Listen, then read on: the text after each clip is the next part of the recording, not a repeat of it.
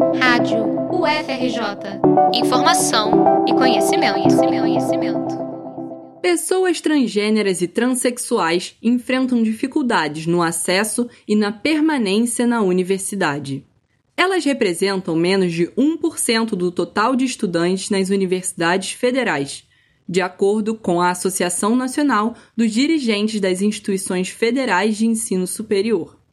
Atualmente, a UFRJ possui cotas para pessoas trans em alguns cursos de pós-graduação. Ao menos 12 das 63 universidades federais do país já adotam a política afirmativa, segundo o levantamento realizado pela Folha de São Paulo mas para Bruni Medeiros, graduando em Letras Francês na UFRJ e integrante do coletivo trans Gisberta Salsi, a reserva de vagas no ensino superior não é suficiente. A pós-graduação ela é muito importante, claro, e essas cotas, apesar de não serem todos os cursos o que deveriam ser, elas não são suficientes para mudarem essa realidade.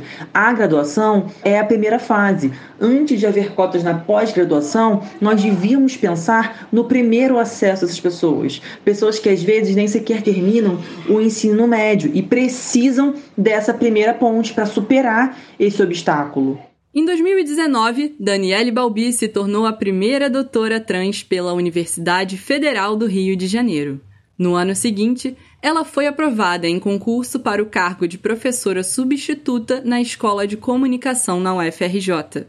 Segundo Balbi, a entrada de pessoas trans na universidade representa um passo importante para a sobrevivência dessa parcela da população. Significa a possibilidade de entregar para esse segmento vulnerável da população uma perspectiva de emancipação pelo trabalho. E nós entendemos que o trabalho é a via mais consistente de emancipação porque outros direitos, como direitos civis, são garantidos através do trabalho.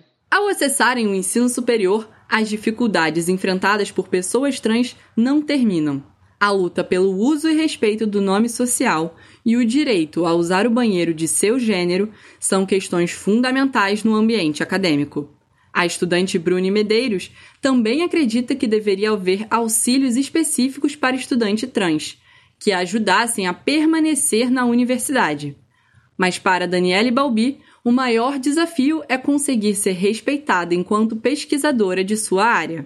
As maiores dificuldades que pessoas transexuais enfrentam no acesso à universidade é serem entendidas como pessoas, como pesquisadoras e pesquisadores para além da questão do gênero. Por exemplo, eu nunca pesquisei questão de gênero na universidade, sempre pesquisei teoria do teatro e nunca me convidam para falar sobre teoria do teatro, sempre para falar sobre transexualidade. Acho que essa é a maior dificuldade. No dia 29 de janeiro é celebrado o Dia da Visibilidade Trans, uma data marcada para dar voz às bandeiras que essa comunidade levanta. Para saber mais sobre o coletivo Gisberta Salsi, acesse a página no Instagram, arroba Coletivo Gisberta, ou no Facebook, Coletivo Gisberta Salsi, UFRJ. Reportagem de Giovana Quebian para a Rádio UFRJ.